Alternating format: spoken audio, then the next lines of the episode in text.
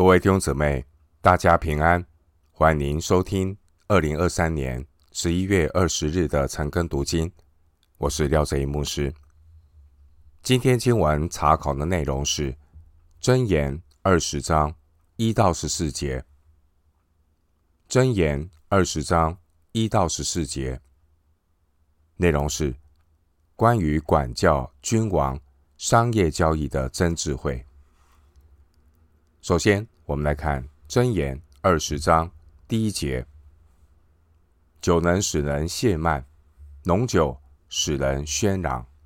凡因酒错误的，就无智慧。二十章第一节主题是管教要有分寸。《箴言》二十章第一节说：酒能使人懈慢，浓酒使人喧嚷。凡因酒错误的，就无智慧。酒是古代以色列人的重要饮料，在圣经中，饮酒常常是代表喜乐的含义。好比诗篇一百零四篇十五节说：“酒能悦人心。”另外，酒的酿造是来自于农作物的收成，所以酒也是象征有神的祝福。生命记十一章十四节。至于喝酒，圣经的教导是要节制，因为醉酒能使人放纵情欲，但若喝过了头，却会使人亵慢。同样的，智慧的管教也要点到为止。为人父母的，也要承认自己的罪性，要放下自己的面子，才不会为了坚持而坚持。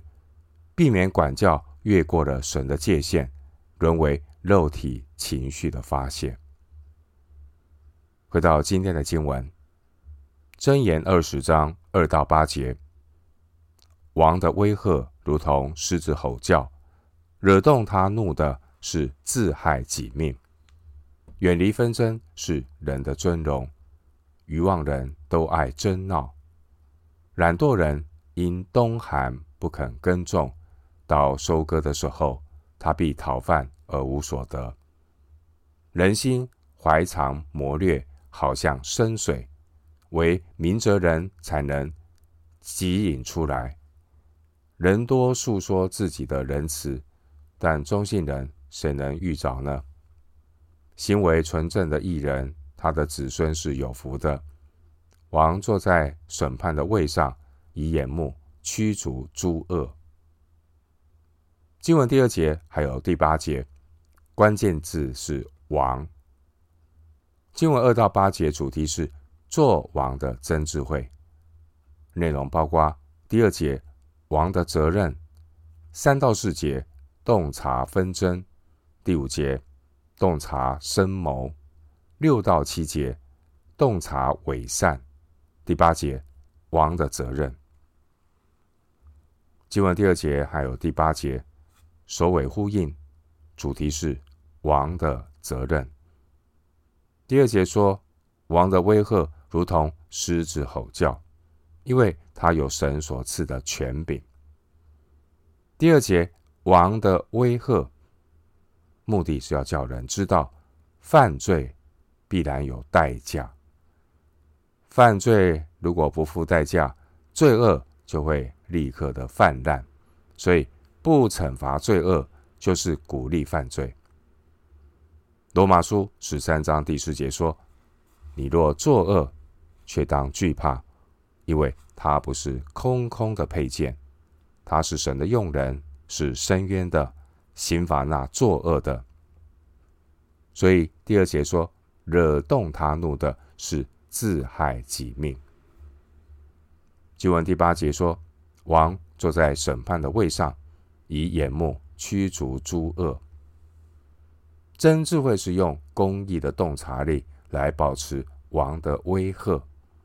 但是百姓如果离弃神，王的威吓就会变成维持统治的一种权术。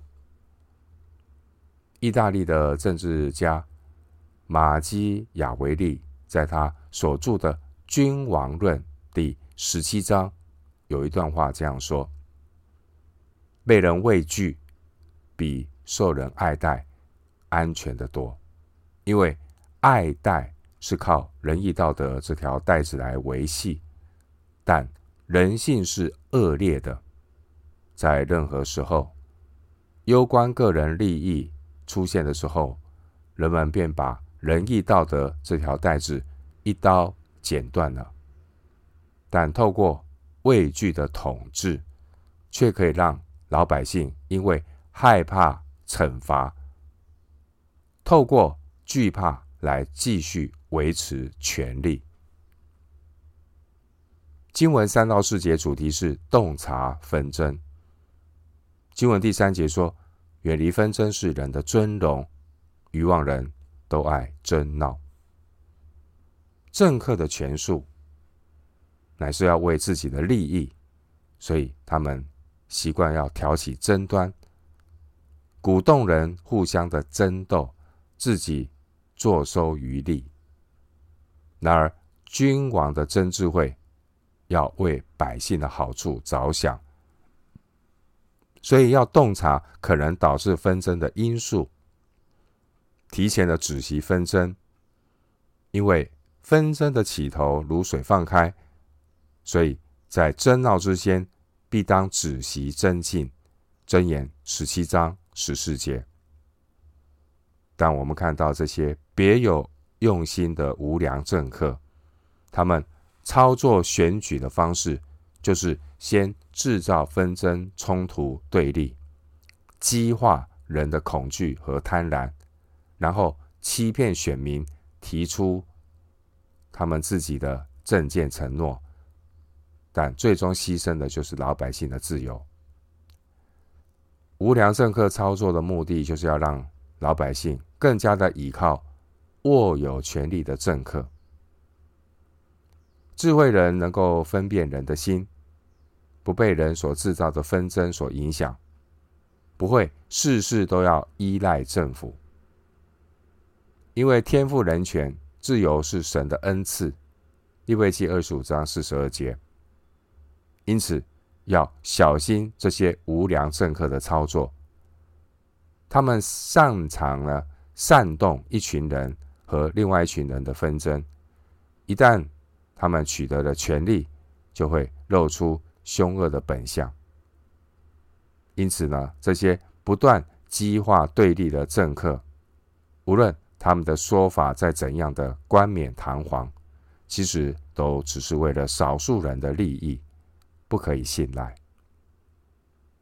从古至今，制造纷争的人，他们非常擅长使用吸引人的口号来包装他们的野心。今天很多被制造出来的纷争，都是打着社会正义和平权的旗号，而那些国与国的纷争，也都被冠上了普世价值。和爱国主义。英国沙漠詹森他说过一句话：“爱国主义是无赖最后的避难所。”另外一位英国的作家萧伯纳他说：“爱国主义就是你坚信这个国家比其他任何国家都优越，因为你出生在这里。”末后的世代，我们生活在一个民。攻打民，国攻打国的环境中，马太福音二十四章第七节。即使我们不关心政治，但政治总是在关心我们。活在这个时代的真智慧是要远离纷争，不做爱争闹的渔网人。卷入纷争是不幸，需要求神怜悯。参与纷争是没有智慧。应当求神赦免。经文第四节说：“懒惰人因冬寒不肯耕种，到收割的时候，他必讨饭而无所得。”以色列的农夫呢，会在秋雨之后开始耕种，春雨之后开始收割。第四节经文的应用就是：人如果没有栽种和平，就不能够收割正义的果子。我们看到这些地上的政客，他们的权谋，他们就是要把百姓当作他们私人的财产，把君王当作一个主人，所以主人要利用纷争来治理他们的国家。但是真智慧呢，是要把百姓看作是神的群羊，把君王看作是神的管家。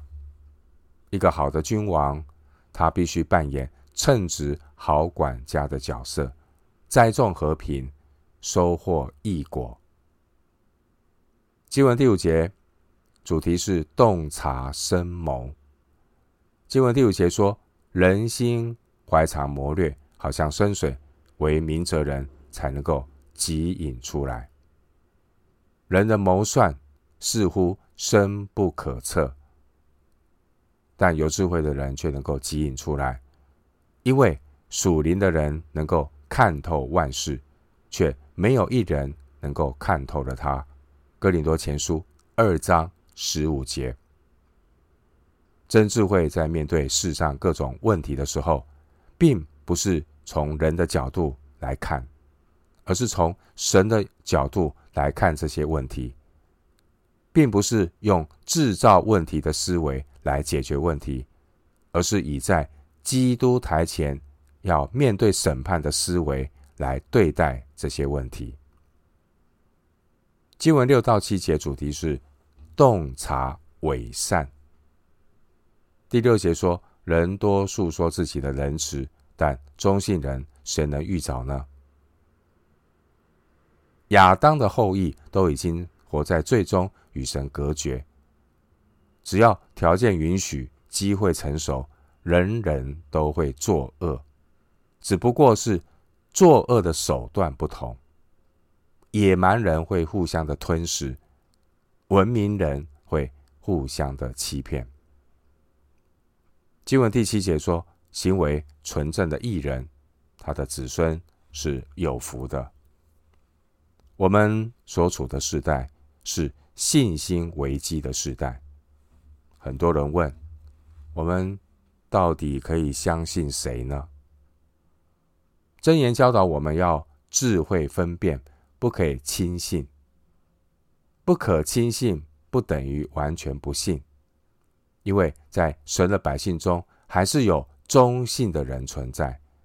所以神说：“爱我、守我诫命的，我必向他们发慈爱，直到千代。”出埃及记二十章第六节。但是，今天我们的世界悲剧是什么呢？这个世界的悲剧就是，能够遇见行为纯正的人是困难的，但是要看到不忠不信的人却成为日常。敬畏神的智慧人相信，人已经全然的败坏。我们对所有的人都应当听其言，观其行。回到今天的经文，箴言二十章九到十四节，谁能说我洁净了我的心，我脱尽了我的罪？两样的砝码，两样的升斗，都为耶和华所憎恶。孩童的动作是清洁，是正直，都显明他的本性。能听的耳，能看的眼，都是耶和华所造的。不要贪睡。免致贫穷，眼要睁开，你就吃饱。买物的说不好不好，及至买去，他便自夸。经文九到二十五节是一个段落，主题是职场和商场的真智慧。九到十四节的内容包括第九节人并不认识自己，十到十一节认清人的诡诈。十二到十三节，不可错失良机；十四节，拒绝假聪明。经文第九节还有二十四到二十五节，首尾呼应，内容是：人既不认识自己的本相，也无法掌控未来。第九节，谁能说我洁净了我的心，我脱尽了我的罪？答案是没有。无论是信主之前，或是信主之后，我们若说自己无罪，便是自欺，真理不在我们心里了。约翰一书一章八节。弟兄姊妹，要记得，我们的罪性远远超过我们的想象，我们自以为是的节制，远远落后我们自己的欲望。经文十到十一节主题是人诡诈的本性。经文第十节说，两样的砝码，两样的升斗，都为耶和华所憎恶。他们当时候以色列人买卖所用的砝码石和容器标准必须相同。利未记十九章三十六节，生命记二十五章十三到十五节，买卖的砝码石和容器有一定的标准。如果使用不同的量器买进卖出，这是存心欺诈，为耶和华所憎恶。人会有诡诈。这是因为与生俱来的罪性所导致的，因为连儿童也会装无辜来骗取人的同情，这就是人诡诈的本性。第十一节，儿童如此，更何况是成年人呢？因此呢，敬畏神的智慧人，在他的职场和商场上，当他看到别人两样的砝码、两样的升斗，这样的诡诈时，他会警惕，因为自己也是有诡诈本性的罪人。我们如果用两样的标准对待人，宽容自己，苛求别人，这也是耶和华所憎恶的。因为神的法则是：你们用什么量器量给人，也必用什么量器量给你们。路加福音六章三十八节。经文十一节说，孩童的动作是清洁，是正直，都显明他的本性。十一节的动作，原文在圣经中大部分是指习惯性的恶行。弟兄姊妹，人诡诈的天性从来没有改变过，并且随着年龄的增长，我们的本相不会变得更好，也不会变得更坏，只是变得更像。原本的自己，所以美国作家海明威他这样说：“我们生下来有什么就是什么，从来不学什么，我们从来不学任何新东西，我们都是一出生就是这样。”经文十二到十三节主题是：人不可错失良机，但也不可急功近利。十二到十三节提到，能听的耳，能看的眼，都是耶和华所造的。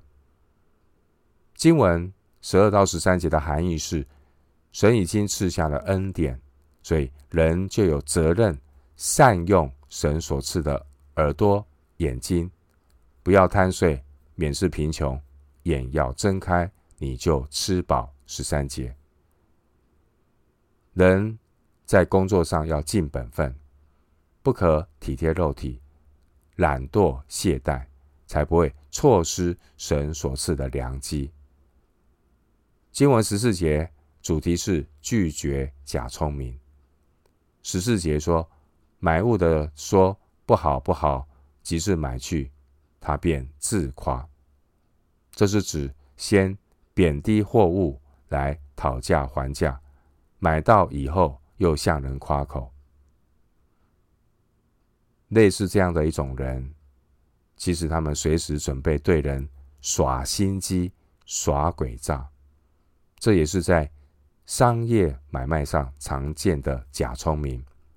而这样的人，喜欢对人耍心机、用诡诈的人，不可以结交，更不能够作为合作的伙伴，要保持距离。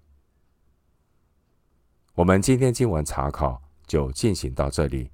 愿主的恩惠平安与你同在。